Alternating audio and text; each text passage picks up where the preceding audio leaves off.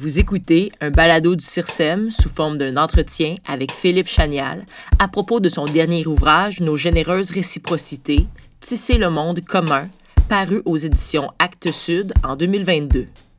Les balados du CIRSEM visent à promouvoir la recherche interdisciplinaire sur la citoyenneté démocratique et les groupes minoritaires et minorisés à partir de la tradition intellectuelle du monde francophone.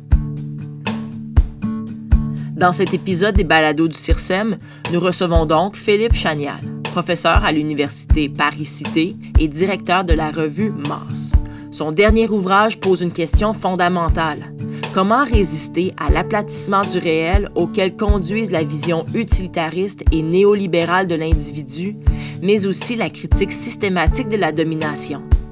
La réponse proposée à titre d'hypothèse dans le livre est la suivante en rendant justice au côté lumineux du social, ce qui n'exige en rien de nier ses côtés obscurs. C'est dans cette ambivalence que Philippe Chanial nous invite à cheminer. Il examine le lien amoureux, la communauté des amants, mais aussi le désir comme violence. Dialoguant avec les théoriciens du care, il envisage le soin, à la fois sublime et routinier, comme un pouvoir des faibles, ce qui n'est pas dépourvu d'aspects sombres. Considérant la relation d'aide ou de secours qui se joue entre le pauvre et son bienfaiteur, individuel ou collectif, il discute de ce gouvernement de la misère qui ramène les plus démunis au statut d'assisté ou de débiteur perpétuel. Face à la crise écologique, il plaide pour une éthique de la Terre, l'ouverture de nos communautés d'appartenance aux communautés non humaines et appelle à nouer avec la nature de nouvelles formes de réciprocité en compagnie de sociologues, philosophes, poètes et en premier lieu de l'anthropologue Marcel Mars, dont l'essai sur le don semble plus actuel que jamais, Philippe Chanial invite à reconnaître toute la puissance de nos généreuses réciprocités, sans lesquelles il n'est pas de monde commun. Il ferait ainsi, à la lumière du don, de nouveaux chemins d'anticipation. Philippe Chanial a publié, entre autres par le passé, deux ouvrages remarqués. La délicate essence du socialisme, en 2009, aux éditions du Bordelot, et la sociologie comme philosophie politique et réciproquement à la découverte en 2011.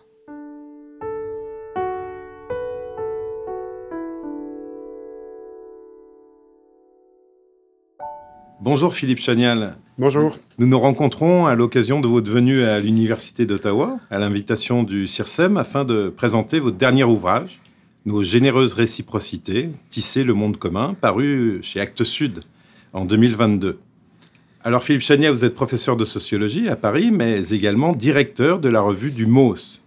Pour présenter brièvement le MOS, il s'agit d'un acronyme signifiant Mouvement anti-utilitariste dans les sciences sociales, qui a été lancé dans les années 80 sous l'égide d'Alain Caillé,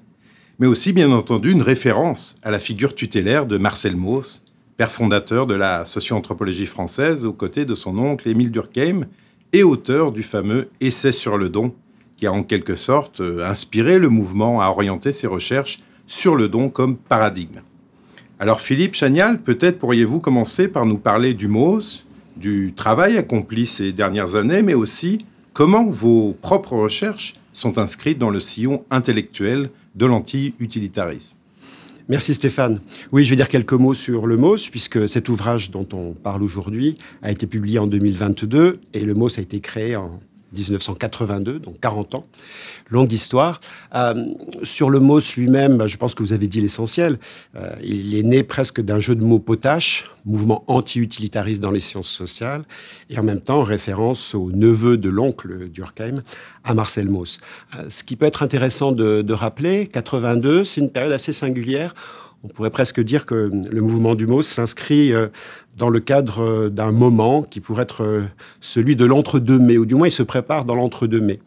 Mai 68, mai 81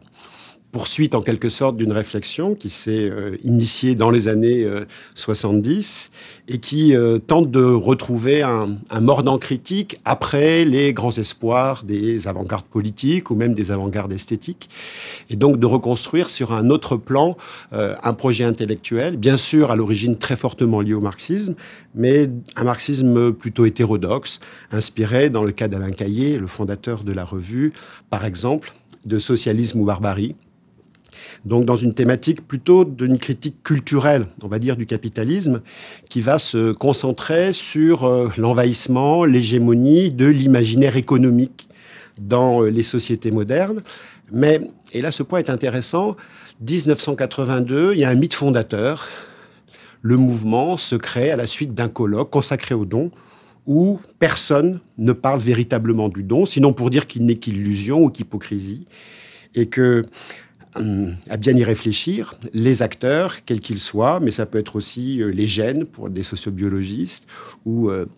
d'autres entités, ne parlent qu'un seul langage, qui est ce langage de l'intérêt.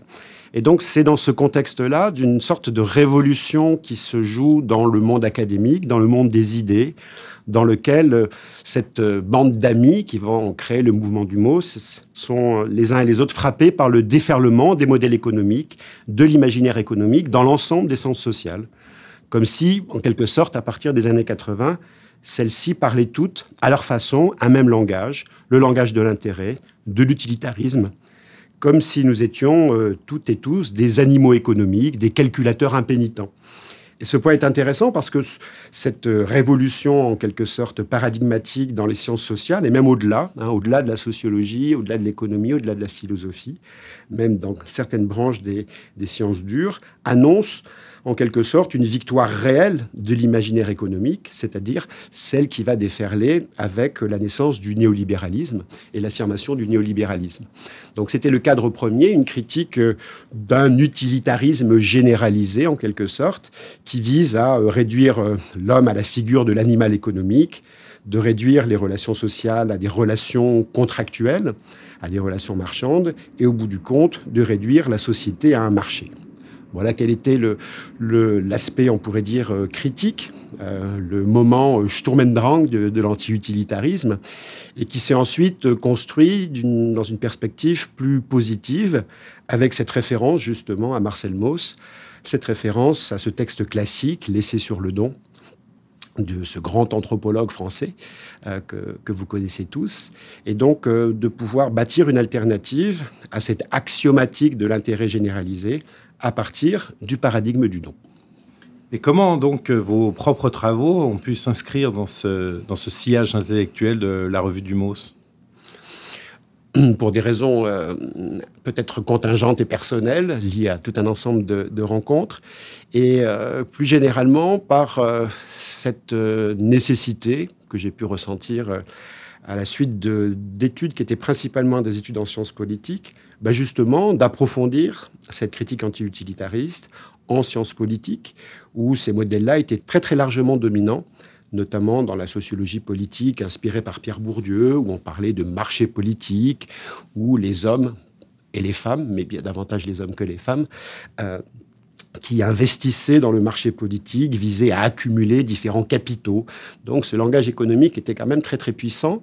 et problématique euh, pour moi. Euh, il l'était également dans le cadre de la philosophie politique que j'étudiais aussi, et notamment dans ce grand texte qui annonçait le retour de la philosophie politique, la théorie de la justice de John Rawls, qui s'appuyait même avec tout un ensemble de déplacements qu'il effectuera euh, ultérieurement, qui s'appuyait sur ce modèle de l'acteur rationnel qui doit réaliser un certain nombre de choix dans cette fameuse position originelle, sous ce fameux voile d'ignorance, pour établir des principes de justice à partir justement d'un modèle de décision dans lequel il s'agissait pour ces acteurs-là de euh, décider des principes de justice à partir d'un calcul d'intérêt personnel sous voile d'ignorance. Donc il me semblait effectivement que ce modèle utilitariste était très largement répandu tout à la fois en sciences politiques, en sociologie et également en philosophie politique. Ça a été l'enjeu en partie euh, du premier ouvrage que vous avez eu la gentillesse de, citer, Justice, don et association, qui avait pour sous-titre La délicatessence de la démocratie, où j'essayais d'approfondir cette critique et en même temps de rechercher une alternative que je trouvais dans une tradition politique que j'avais proposé de, synthétiser sous le nom de l'associationnisme civique, et tout à la fois à partir d'auteurs libéraux comme euh, Tocqueville, tout à la fois en mobilisant une certaine tradition socialiste, pré-marxiste ou post-marxiste, et bien de montrer comment on pouvait euh, développer une approche de la démocratie attentive à la qualité des relations qui s'y nouent à partir du modèle de l'association. Et c'est une réflexion que j'ai ensuite euh, poursuivie dans l'autre ouvrage que vous avez également cité, La sociologie comme philosophie politique et réciproquement, où euh, il s'agissait pour moi avant tout de mettre en valeur la dimension normative du questionnement sociologique, et donc de lire des sociologues comme des philosophes politiques, de lire des philosophes politiques comme des sociologues, et d'essayer de trouver des éléments de synthèse d'une voie alternative qui se jouait dans le cadre de ce que j'ai appelé à ce moment-là une anthropologie normative de la relation interhumaine. Alors si l'on en revient à votre dernier ouvrage, Nos généreuses réciprocités, on s'aperçoit que l'introduction débute par l'identification d'un problème général de la sociologie critique actuelle qui se concentrerait, selon vous, uniquement sur les rapports de domination et les relations de pouvoir. Alors quelles sont à votre sens les limites d'une telle approche euh, unilatérale qu'on trouve dans certains courants autour de Bourdieu que vous avez cité, des études postcoloniales ou du féminisme radical? Et quelle alternative le paradigme du don permet-il alors de proposer? En quelque sorte, l'introduction de ce livre vise à une sorte d'extension à la fois du domaine du don et une extension de la critique anti-utilitariste. En ce sens que si l'on peut considérer que la lecture utilitariste de la vie sociale, du rapport social est tout à fait euh, appauvrissante, qu'elle laisse de côté des, des, pans entiers de ce que nous sommes, de la qualité des relations que nous nouons, de ce qui fait que nous vivons en société. Je crois qu'aujourd'hui, il y a un, autre paradigme assez largement dominant qui n'est pas si différent sous certains aspects qu'il faudrait discuter du paradigme utilitariste, de l'axiomatique de l'intérêt. C'est ce que j'appelle l'axiomatique de la domination ou du pouvoir généralisé c'est-à-dire cette idée selon laquelle ce qui fait tenir la société, ce qui fait tenir les rapports sociaux, ce sont avant tout des rapports de pouvoir, ce sont avant tout des rapports de domination. Et euh, cette idée que le social ne tiendrait, ne serait euh, réglé que placé sous la coupe en quelque sorte de mécanismes de domination, me paraît également relativement euh, appauvrissant. On peut en donner de multiples exemples, ceux que vous avez évoqués, ce qui ne retire rien à la vertu critique des euh, théories qu'on a pu évoquer ici, de la sociologie de Pierre Bourdieu, des théories de l'intersectionnalité à leur euh, origine du moins, de toute la richesse des différentes studies qui ont apporté véritablement des nouveautés dans les sciences sociales, qui sont guère venues de la sociologie elle-même d'ailleurs.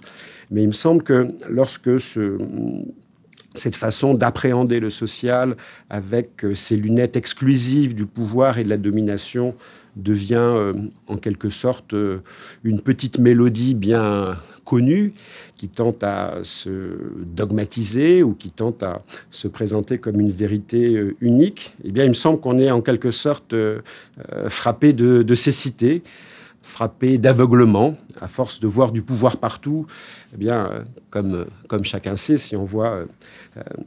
un élément fondamental comme structurant l'ensemble des rapports sociaux, s'il est partout, il est un petit peu nulle part, il devient difficile à appréhender. Et donc, dans ce cadre-là, il me semble qu'il y a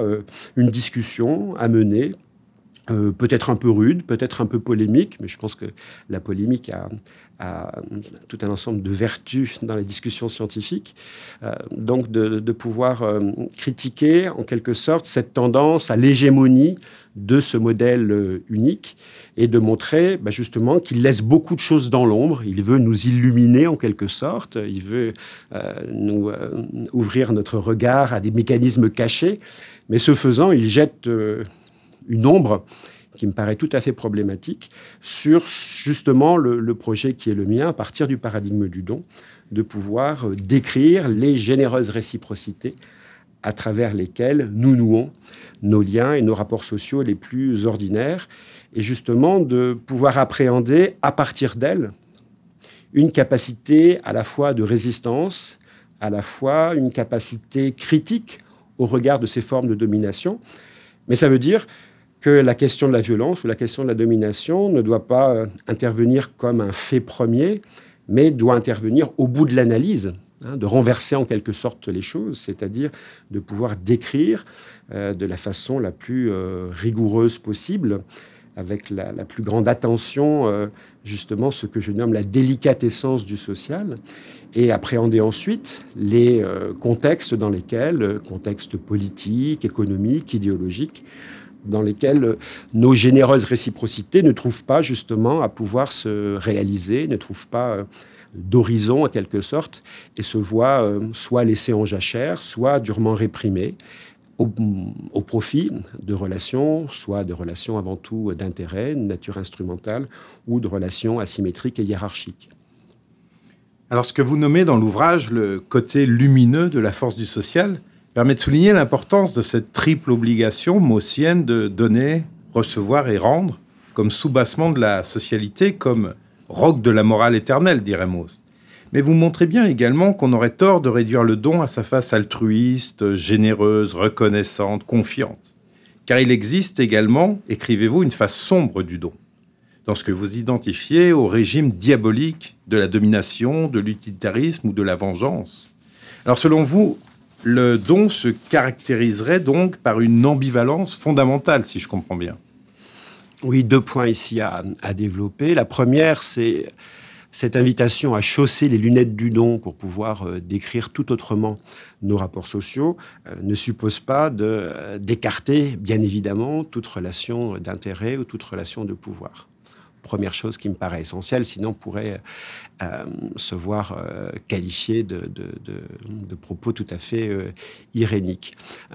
mais plus important, selon moi, c'est que à partir du don, on peut justement penser les relations de pouvoir, de domination et celles de violence. C'est-à-dire que, bien sûr,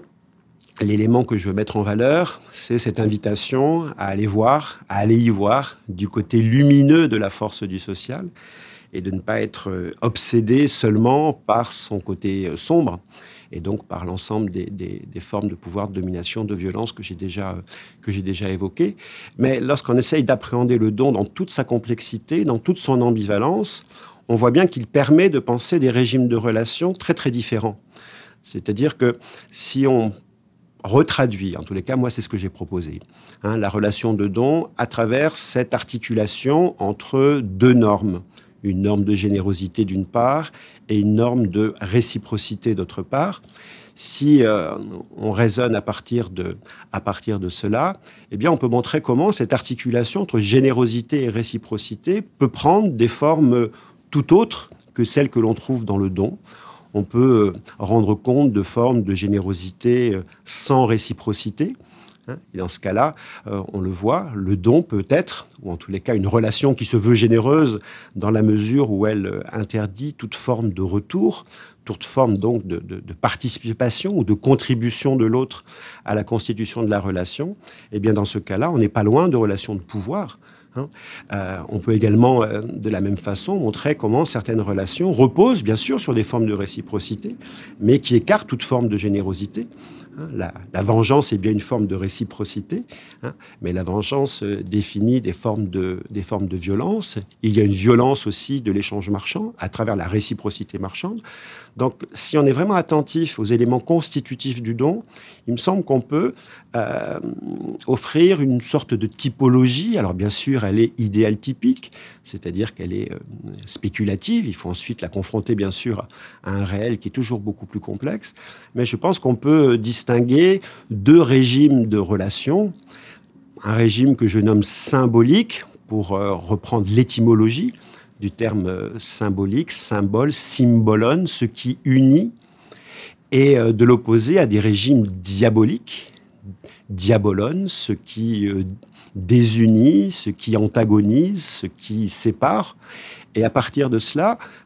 il me semble qu'on peut considérer les relations de don comme une sorte d'étalon à la fois descriptif et normatif pour appréhender les relations interhumaines descriptif et relatif et, euh, normatif.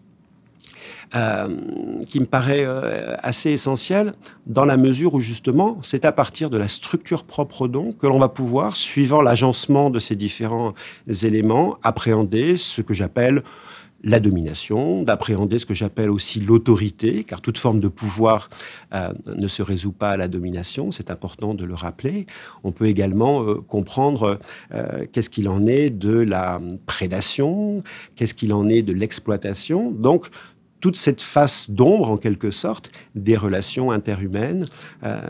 que je propose parfois également d'opposer d'une autre façon. Je viens de dire régime symbolique, régime diabolique, on pourrait dire régime maussien, régime obscien de l'autre, avec comme critère, et je crois que c'est euh, l'une des intuitions essentielles de, de l'ouvrage, que la relation de don, à travers cette articulation de la générosité, de la réciprocité, elle définit les conditions de la subjectivation et à la fois les conditions générales de la socialisation. Hein, c'est bien cette force de subjectivation et cette force de socialisation qui est euh, constitutive du don. C'est-à-dire cette relation dans laquelle on peut compter sur, compter sur les autres. C'est la dimension essentielle qui renvoie à la norme de générosité. Et puis, euh, des relations dans lesquelles on peut compter pour les autres. Hein, c'est toute la dimension de reconnaissance qui établit ce lien entre euh, la théorie du don, l'anthropologie du don, et notamment les théories de la reconnaissance. Et euh, si on est attentif à, cela, c'est-à-dire euh, comment se constitue à la fois le je et le nous, on peut montrer comment d'autres relations ne le permettent pas, comment d'autres relations, justement, mettent en danger tout à la fois les conditions euh, nécessaires à la socialisation et les conditions nécessaires à la subjectivation. Mais justement, à partir de cette importance donnée à la réciprocité ou à la générosité, vous soulignez ainsi combien le paradigme du don peut être situé, disons, dans une mouvance commune avec les théories du care, du souci ou de la sollicitude qui contribuent à un renouvellement des sciences sociales ces dernières années, notamment selon une perspective féministe. Comment décririez-vous cette terre de famille entre les deux approches? J'ai essayé effectivement d'inscrire le paradigme du don dans un cadre plus général et donc de définir des aires de famille dans ce qui se cherche dans le cadre de théories critiques euh, contemporaines. Euh, on pourrait euh, bien sûr envisager les choses plus largement, revenir sur d'autres traditions théoriques, je le fais un peu, sur la tradition pragmatiste, sur les éléments également que l'on peut tirer aujourd'hui des sociologies dites interactionnistes, principalement pour moi l'œuvre de Goffman, ou autrement l'ethnométhodologie, mais la théorie du Caire me paraît assez essentielle de ce point de vue-là, dans la mesure où justement elle assume euh, une visée euh, morale qu'elle n'implémente pas de l'extérieur des relations, hein, comme si euh, cette dimension morale était une sorte d'implant transcendantal, mais en quoi, dans l'action elle-même, dans les relations elles-mêmes, eh bien, il se trouve, comme dans le cas du paradigme du don, justement, hein, que peut euh, être mise en, valeur ce que l'on nomme la sollicitude, c'est-à-dire cette simple capacité d'être affecté, en quelque sorte, par euh, euh, le sort d'autrui, en tous les cas par la situation d'autrui, et que cette capacité à être affecté produit un certain nombre d'actions, un certain nombre de relations euh, qui assurent justement, euh, au-delà des relations elles-mêmes, qui assurent justement les conditions mêmes de constitution d'un monde commun. Hein, moi, j'ai euh, été assez frappé, intéressé par la définition même du care que l'on retrouve dans ce livre classique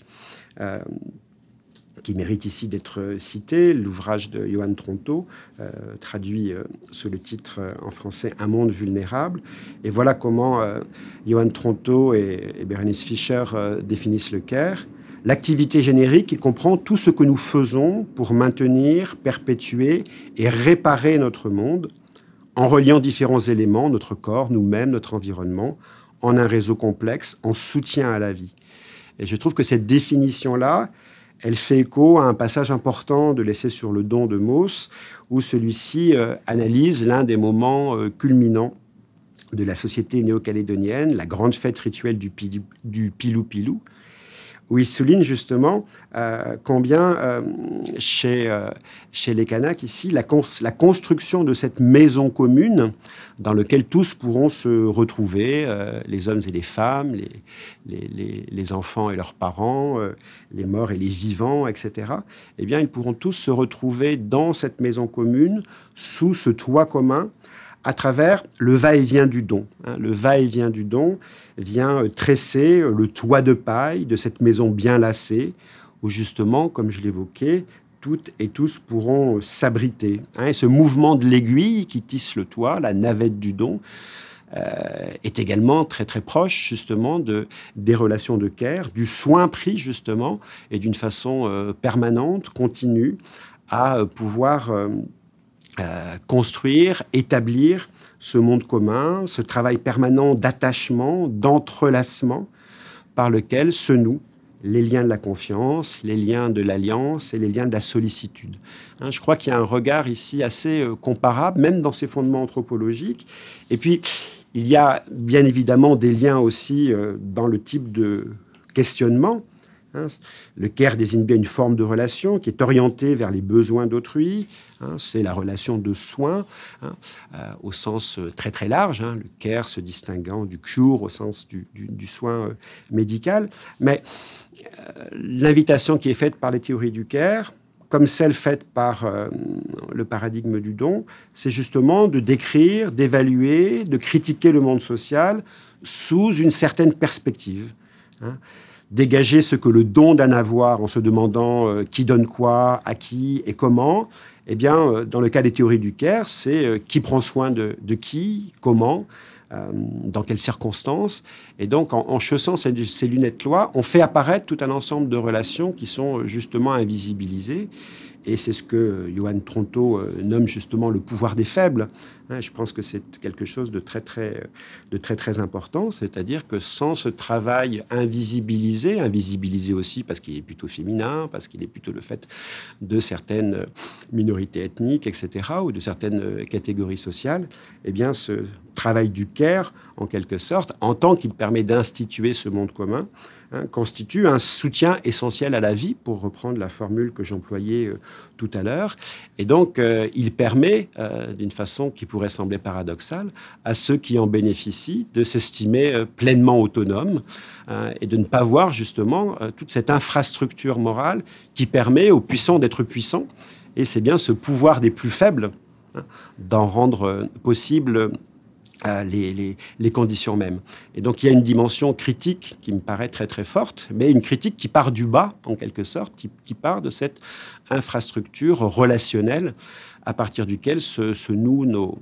les structures sociales, les institutions sociales et, l'ensemble de ce qui intéresse à, proprement parler la sociologie.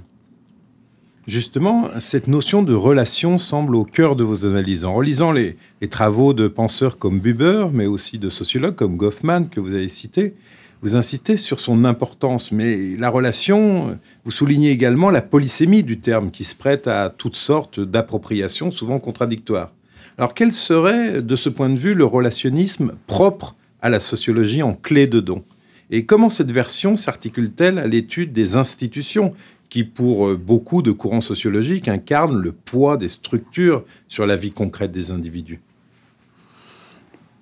Cet ouvrage peut être lu comme euh,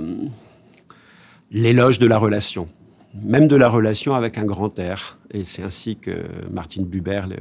l'écrit. Alors, en quel sens? Et puis bien sûr avec quelles limites? Il me semble que le paradigme de la domination généralisée qu'on évoquait d'une façon bien sûr trop rapide au tout début de notre euh, discussion a tendance à écraser ces relations, c'est-à-dire à considérer qu'elles n'auraient aucune autonomie au regard d'institutions définies avant tout au regard de leurs forces coercitives. Donc, euh, si on, on, essaye de regarder les choses un peu par le bas, au regard de nos relations les plus ordinaires, eh bien, ce que l'on peut observer et ce qui me semble nécessaire justement d'approfondir et de souligner, c'est que l'ordre de la relation, et ici c'est un clin d'œil à l'ordre de l'interaction chez Goffman, a ses règles propres. Et que d'un certain point de vue, on peut considérer qu'il y a deux notions d'ordre social, deux espaces d'ordre social, celui propre à l'ordre de la relation d'une part, et celui propre à l'ordre de l'institution d'autre part. Moi, je suis assez attaché à cette distinction-là, car on peut considérer, sous bien des aspects, que nos relations, pensons euh, et c'est le, cadre dans lequel les, formalisations sont peut-être les plus avancées. L'analyse, par exemple, des conversations montre combien tout un ensemble de règles morales sont en jeu dans nos conversations, à travers lesquelles il s'agit justement de pouvoir euh, manifester à l'autre euh, le respect qu'on qu'on lui doit, euh, de permettre ensemble, d'une façon coopérative, réciproque, construire la trame de, cette, de cet échange et que sous bien des aspects, les, contraintes qui pèsent sur les acteurs dans les relations, ces contraintes morales, euh, ont une force qui leur permet, et c'est une leçon également de Goffman, par exemple, dans Asile, hein, de résister à toutes les façons dont les cadres institutionnels ont tendance à euh, sacrifier en quelque sorte euh, les identités personnelles, à les euh, maltraiter. Et donc, le point de départ, mais il y aurait différents fils à, tisser, hein, consiste à défendre une autonomie, certes relative de l'ordre de la relation, mais en tous les cas de considérer que ce qui se noue dans l'ordre de la relation et ce qui se noue dans l'ordre de l'institution sont relativement différents, et que cette tension permanente, elle mérite d'être euh, mise en valeur pour justement euh, pouvoir pointer la force de résistance de nos relations, de pouvoir rendre justice à la moralité interne de nos relations en termes de réciprocité, d'égalité, d'équité, etc. Et à partir d'elle, de pouvoir peut-être fonder autrement un point de vue critique car c'est un point qui me paraît euh, assez essentiel au regard des, des modèles dominants en sciences sociales, c'est-à-dire que dès lors que l'on assume ce paradigme de la domination généralisée, la question qui se pose, c'est à partir de quoi, sur quel levier on peut euh, réussir à, déployer un point de vue critique. Eh bien moi, ce point de vue critique, je propose de le déployer à partir de cette moralité ordinaire, à partir de ces exigences de réciprocité, d'égalité qui peuvent ici s'y lire. Et euh, de ce point de vue-là, de pouvoir euh, bâtir une théorie critique qui ne soit pas sociophobique, comme elle me semble l'être dans une certaine sociologie, où le social, c'est la contrainte, c'est le pouvoir, la domination, et au contraire, de pouvoir euh, établir euh, le cadre d'une critique sociale qui soit sociophilique, hein, qui essaye justement, ou qui nous invite du moins à penser la dimension euh, créative, la dimension émancipatrice, la dimension habilitante du social, plutôt que sa dimension systématiquement contraignante. Y aurait-il là un clin d'œil à la notion de common decency ou de morale ordinaire, chère à, Jean-Claude Michat, relisant euh, l'œuvre de George Orwell? Il me semble oui, hein, qu'on peut établir des liens tout à fait, tout à fait étroits et, euh, peut-être considérer que cette capacité critique ou même certaines formes d'universalité, hein, elle se trouve euh, avant tout dans ces relations les plus ordinaires dans lesquelles s'engage justement le respect des, partenaires, le respect des personnes et que je crois qu'il n'est pas absolument euh, absurde ou irénique ou illégitime de faire euh, un tel pari. Je crois que le réalisme n'est pas toujours là où l'on croit. Euh, non seulement la, noirceur du monde ne saurait avoir le dernier mot, hein, mais surtout le matérialisme bien compris euh, est peut-être celui qui, comme le suggérait le, poète Francis Ponge, consiste à prendre le parti, le, parti pris des choses, c'était le, nom de son recueil, à prendre le parti du réel et non pas le prendre systématiquement à partie. Hein, j'ai été frappé par ce titre d'un ouvrage de Luc Boltanski qui rappelait euh, comment euh, l'équipe de Bourdieu euh, travaillait à ses origines. Hein, et quand même, ce, texte avait pour titre Rendre le monde insupportable. Cette idée que le travail de la critique, justement, consisterait à le, à le, soumettre à cette critique radicale. Et donc, la perspective que je suggère, hein, consiste à prendre, oui, le parti du réel, sans en prendre pour autant son parti. Hein, et c'est dans ce cadre-là qu'il y a peut-être euh, la voie d'un réenchantement de la, de la critique sociale. Et peut-être que le geste de la critique sociale consiste avant tout à rendre justice à ce qui est. Enfin, c'est dans ce, euh, sous cette formule-là que je pourrais euh, que je pourrais évoquer son impératif catégorique. Et donc, pour synthétiser un peu certains éléments, faire droit à la générosité de ce qui se donne dans la texture subtile des relations interhumaines pour euh, reconnaître, et en clin d'œil ici euh, à Marx, qu'elle ouvre déjà, du moins pour qui sait voir, un horizon normatif, un horizon critique, hein, ce rêve d'une chose, disait Marx, et euh, cette fleur vivante en quelque sorte, qui euh, ne s'agit pas d'inventer en quelque sorte, mais peut-être simplement d'être capable de cueillir, du moins pour qui sait voir. Voilà, c'est ainsi que je pourrais euh, synthétiser cet argument-là. Alors, un chapitre de l'ouvrage est consacré à la relecture fort féconde de l'œuvre de Durkheim par Anne Rawls, qui y décèle une attention forte aux pratiques collectives, jusque-là négligées par les exégètes. Cette attention pour les termes de réciprocité, de coopération, pourrait jouer un grand rôle dans la théorie de la justice, soutenez-vous, en prenant notamment l'exemple des ordres de l'interaction porteurs de racisme aux États-Unis. Pourriez-vous euh, brièvement expliciter cette analyse? L'analyse d'Anne Rawls, qui est par ailleurs la fille de John Rawls, euh, m'a semblé très très intéressante dans la lecture qu'elle propose, notamment du premier grand texte de Durkheim de 1893, de la division du travail social. Elle prend au sérieux une partie de cet ouvrage qui est souvent euh, mis de côté, considéré comme étant un peu vieillot, c'est son fameux livre 3, dans lequel Durkheim nous dit la chose suivante, nous dit que les sociétés traditionnelles ont pu assurer leur intégration sociale, leur régulation sociale par le consensus, la fameuse conscience collective, on pourrait dire par euh, une foi commune. Et euh, pour Durkheim, les sociétés modernes, elles ne peuvent plus, et voire ne doivent plus, reposer exclusivement sur un consensus, sur tout un ensemble de, normes, sur un ensemble de valeurs, qu'elles doivent reposer avant tout sur la justice, c'est-à-dire sur une certaine qualité des rapports sociaux. Hein, la tâche des sociétés les plus avancées est donc, écrit Durkheim, une œuvre de justice. De même que l'idéal des sociétés inférieures était de créer ou de maintenir une vie commune aussi intense que possible, où l'individu vint s'absorber, le nôtre est de mettre toujours plus d'équité dans nos rapports sociaux. Bref, que la justice, c'est plus que la justice, Hein, c'est cette exigence qui serait la nôtre dans des sociétés différenciées, pluralistes, on pourrait dire au sens euh, contemporain du multiculturalisme, du processus d'individualisation, dans lequel euh, voilà, euh, le social tient en quelque sorte, la société tient non plus par le partage de représentations collectives communes, enfin pas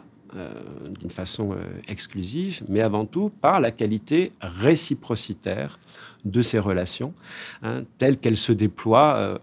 bien sûr, dans l'argument de, Durkheim, il montre comment elles se déploient dans le, cadre des euh, sphères euh, scientifiques, comme elles se déploient dans le cadre de la sphère économique, mais c'est un argument beaucoup plus large, en quelque sorte, qu'il propose. Et donc, au regard de ce que j'évoquais tout à l'heure, cette tension de l'ordre de la relation d'un côté, de l'ordre de l'institution, eh bien, on peut considérer que nos sociétés contemporaines, dans lesquelles le consensus sur les valeurs n'est plus possible, ou en tous les cas euh, n'est plus aussi euh, central et fondamental, nos sociétés contemporaines doivent reposer de plus en plus sur une certaine qualité égalitaire, réciprocitaire des relations sociales. Alors c'est une lecture assez audacieuse et même contestable de Durkheim, mais elle permet, me semble-t-il, d'appréhender à la fois... Euh,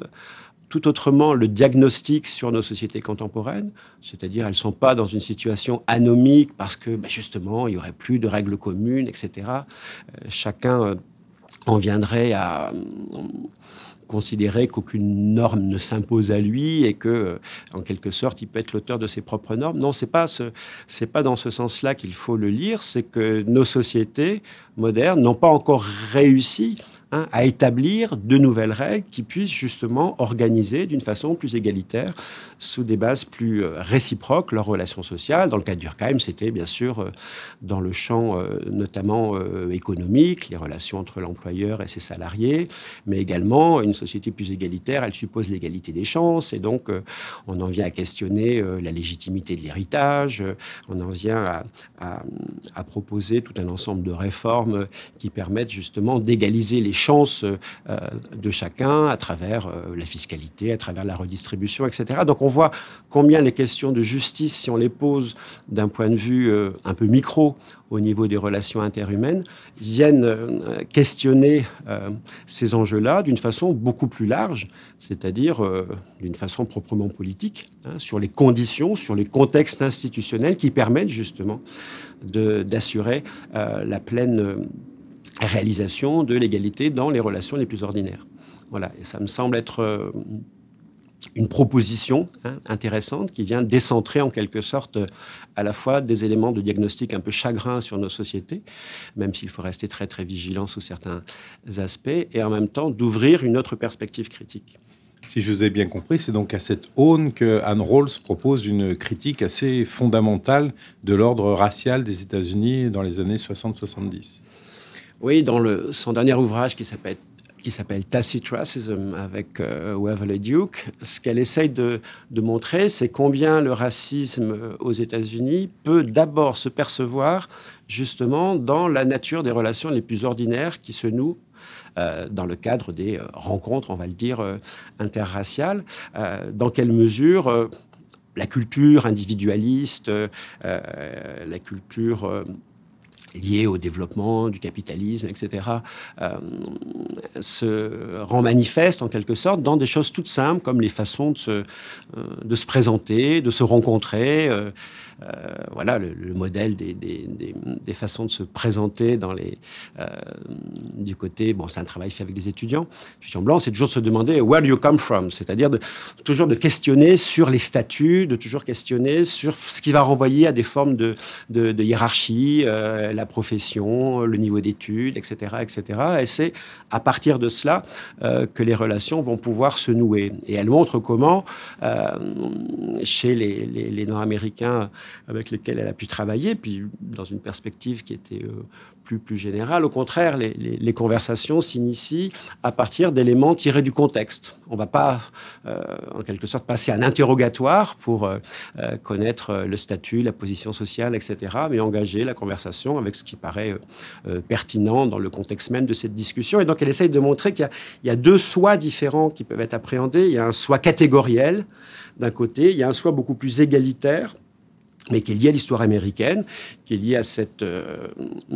à cette histoire euh, douloureuse qui a été celle de, de l'esclavage puis de la ségrégation, dans laquelle la communauté noire a euh, développé des formes de relations bien plus égalitaires en son sein mais lorsque ces deux mondes se rencontrent, en quelque sorte, cela produit tout un ensemble de malentendus.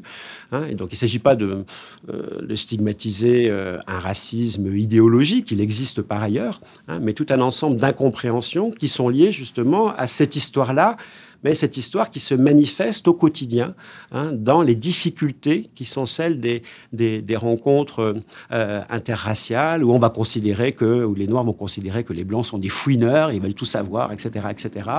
On va considérer euh, à l'inverse que, les, euh, que les, les, Noirs sont un peu mal élevés puisqu'ils refusent de répondre à ce type de questions, ils ont un abord beaucoup plus immédiat. Et, et voilà, encore une fois, c'est au regard des exigences même, en quelque sorte, de la relation qu'on peut rendre manifeste euh, euh, des, procédures par lesquelles se développent, se reproduisent des stéréotypes sociaux. Hein, et donc il y a des exigences de justice intrinsèques à la relation qui se voient systématiquement euh, menacées au regard de ce que j'ai pu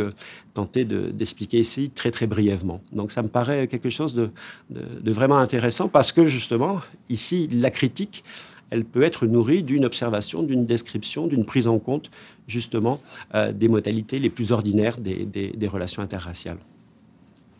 Alors dans la quatrième et dernière partie de l'ouvrage, vous effectuez une sorte de mise à l'épreuve du paradigme du don en rapport à des thèmes essentiels dans la situation contemporaine que sont la lutte contre la pauvreté, la disposition à l'hospitalité et l'accueil de l'étranger ou encore le rapport à la nature et à l'environnement. Que peut apporter le paradigme du don en ces différents domaines? La proposition que je fais, c'est que après avoir discuté de concepts, après avoir discuté d'auteurs, après avoir essayé de reconstituer des airs de famille, euh, que bah, tout ce travail-là, pour le dire comme Durkheim, ne, ne, vaudrait pas une heure de peine s'il ne permettait pas de questionner un certain nombre d'enjeux contemporains qui me semblent les plus essentiels, c'est-à-dire ceux de la pauvreté, des inégalités sociales d'une part, ceux de l'hospitalité au regard de ce qu'on appelle la crise migratoire, et puis bien sûr les enjeux proprement proprement écologique. Et euh, dans un cadre très très large, il me semble que l'invitation qui est faite dans l'ouvrage, c'est à partir du paradigme du don d'essayer de penser mais à partir de ce que nous faisons déjà, d'un certain point de vue, hein, de penser une politique des égards. Hein. moi, je le dirais comme ça, j'aime bien cette, cette idée-là. Et, comment cette qualité relationnelle, euh, on peut l'inscrire justement dans euh, euh, les relations qui sont nouées dans le cadre de la protection sociale, dans les relations qui sont nouées dans le cadre de l'hospitalité, et dans ces relations non plus simplement avec des humains, mais également avec des non-humains. Hein. Et donc avec la nature, avec un grand N, bon, j'essaie d'expliquer ça d'une façon beaucoup plus précise euh, dans, les, dans les chapitres en question. Si je voulais dire un mot sur la question pauvreté, protection sociale, il me semble que euh, nos généreuses réciprocités, pour reprendre le titre de l'ouvrage, euh, permettent justement de comprendre combien les systèmes de protection sociale qui ont pu assurer cette double fonction de subjectivation et de socialisation sont ceux par lesquels justement les personnes en situation de pauvreté ont pu compter sur des formes de solidarité, etc. Donc, ce que je renvoie à la générosité, mais également ont pu compter pour, c'est-à-dire être reconnus. Hein, et être inscrits justement dans des cycles de réciprocité. Et à partir de cela, j'essaye de passer en revue, euh, dans le cas principalement, mais pas seulement, de l'histoire de la protection sociale en France, hein, comment euh, différentes grammaires d'une morale de la pauvreté, d'une économie de la pauvreté, d'une police de la pauvreté, d'une politique de la pauvreté, articulent ces normes de générosité et de réciprocité.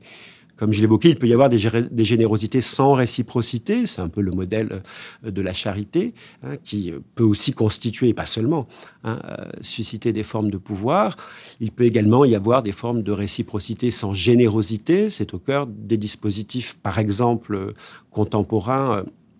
que l'on renvoie à la logique du workfare, c'est-à-dire que le bénéfice de prestations sociales doit être justifié, assorti de contreparties. Réciprocité ici sans générosité qui manifeste une certaine violence, et puis ce modèle donnant-donnant du marché euh, qui vient remettre en cause l'idée même de droit inconditionnel. Et euh, j'essaie d'établir des liens entre cette économie de la pauvreté, cette police de la pauvreté, contrôle social, surveillance, etc. Et euh, d'essayer de retrouver le sens de moments assez fondamentaux où justement ces deux normes ont pu s'articuler, c'est-à-dire l'affirmation inconditionnelle, en quelque sorte, que les personnes en situation de pauvreté méritent euh, un soutien et méritent une aide collective, mais que cette affirmation inconditionnelle s'est toujours articulée avec euh, une exigence d'inclusion des plus pauvres dans le cercle de la réciprocité. C'était tout le problème des révolutionnaires, accorder des droits inconditionnels aux plus pauvres et en même temps faire que les pauvres puissent véritablement euh, euh, être euh, intégrés à titre de citoyens, donc qu'ils puissent contribuer également au bien commun. L'histoire des assurances sociales, j'essaie de la penser un petit peu de la même façon. Hein. L'assurance sociale, c'est quand même un, mécanisme euh, tout à fait euh, précieux. Hein. Ce n'est pas celui de l'assurance privée. Hein. L'assurance sociale est obligatoire. Chacun doit donner. Et c'est parce que tous donnent que tous pourront recevoir. Donc c'est une articulation très très subtile d'une sorte de générosité publique avec euh, cette réciprocité qui repose notamment sur la cotisation, etc. Donc sur la constitution d'un espace de don mutuel hein, qui assure la, protection de chacun et l'autonomie de chacun. Et euh, dans le cadre de ce chapitre,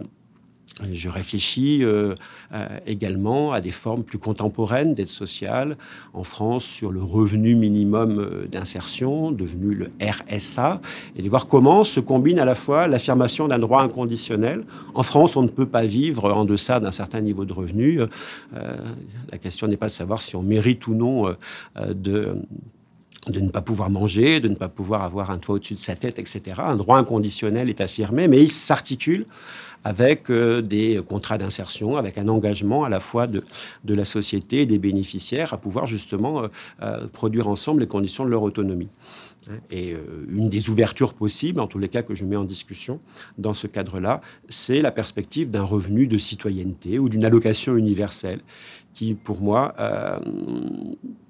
se formule comme une sorte de pari du don, c'est-à-dire que la société peut, le collectif, le social, le nous, hein, peut euh, justement donner euh, à tous, sans condition de ressources ou de travail, etc. Mais ce pari de générosité, c'est celui qui permettra justement en retour des formes de réciprocité euh, qui peuvent être multiples, de l'engagement associatif, bénévole, à, d'autres formes d'engagement, mais en tous les cas de sortir de cette logique très workfairiste hein, du donnant-donnant généralisé pour ouvrir à une politique de la générosité. Alors enfin, pour conclure, Philippe Chanial, à propos de ce passionnant ouvrage, peut-on, au terme du parcours, d'après vos réflexions, conserver l'idéal d'émancipation? Et si oui, selon quelles conditions? Bah, D'un certain point de vue, cette question de l'émancipation, elle est au cœur de mon affaire, puisque au regard de ce qu'on a évoqué au tout début sur euh, cette euh, sociologie critique, elle est une critique, bien sûr, des formes de pouvoir, de domination, euh, à penser dans cette perspective des résistances et dans cette perspective de l'émancipation. Mais euh, ce que euh, j'essaye de souligner au regard de cette question de, l'émancipation, c'est que du point de vue qui est développé ici, je crois que cette question peut être énoncée un petit peu différemment. Hein, si le travail critique consiste, comme je l'ai dit, à rendre justice à ce qui est, eh bien la question de l'émancipation, elle consiste alors moins à définir de quoi nous devons nous émanciper, mais d'abord ce que nous visons à émanciper. C'est-à-dire qu'est-ce qui, dans ce que nous sommes, dans ce que nous faisons déjà, mérite d'être valorisé, mérite d'être libéré de ses entraves. Hein, pour l'exprimer un peu autrement, et on trouve des formulations d'ailleurs euh, de ce type-là, notamment chez Zimmel. Pour l'exprimer autrement, il s'agit moins de s'émanciper d'eux de toutes ces formes d'oppression euh, réelles ou supposées qui nous font et inéluctablement nous défont, comme si l'émancipation constitue une valeur en soi, ce qui est assez problématique, hein. mais non pas de s'émanciper d'eux, mais de, s'émanciper pour, hein, pour, pour donner libre cours à des relations euh, moins asymétriques, euh, moins instrumentales, à des relations plus réciproques et plus généreuses. Je pourrais le, résumer presque ainsi. Hein. Il s'agit d'émanciper le cycle du donner, recevoir et rendre, ou plutôt les multiples cycles du don, hein, qui, dans leur dimension symbolique, on l'a rappelé, tissent la trame de la vie sociale. Et donc, dans cette perspective-là, la notion d'émancipation, euh, elle n'a plus guère à voir avec une quelconque euh, tabula rasa. Hein, il s'agit moins de renverser la table, euh, d'engendrer un monde fondamentalement nouveau, que de libérer ce qui existe déjà ce qui s'est déjà développé dans les flancs de la société. J'aime beaucoup cette formule de Martin Buber, hein, qui écrivait L'heure de la révolution n'est pas une heure de procréation, mais une heure de parturition. C'est-à-dire qu'accoucher d'un monde nouveau suppose de reconnaître des virtualités qui sont déjà inscrites dans le monde, ce que j'appelle le côté lumineux de la force du social, que je vais essayer de chercher dans euh, les relations interhumaines, et donc, ces virtualités, il s'agit de les rendre euh, possibles en quelque sorte en les émancipant des structures économiques, politiques qui les empêchent de se développer à l'air libre. Et c'est d'ailleurs euh, également le sens du, socialisme pour Axel Honneth, euh, où il le définit ainsi, rendre enfin la société sociale au sens plein du terme, en libérant des forces et des potentiels déjà présents en elle. Hein, ce qui suppose de témoigner une foi euh, peu commune, on pourrait dire, dans l'expérience sociale ordinaire, dans la créativité de l'agir, mais aussi pour favoriser euh, la libération, euh, l'actualisation de ces potentiels inexploités, d'intensifier, d'enrichir la vie sociale en multipliant les connexions, les échanges, les points de contact entre les individus, les groupes et les identités. Philippe Chagnal, un grand merci à vous. Merci Stéphane Guébert.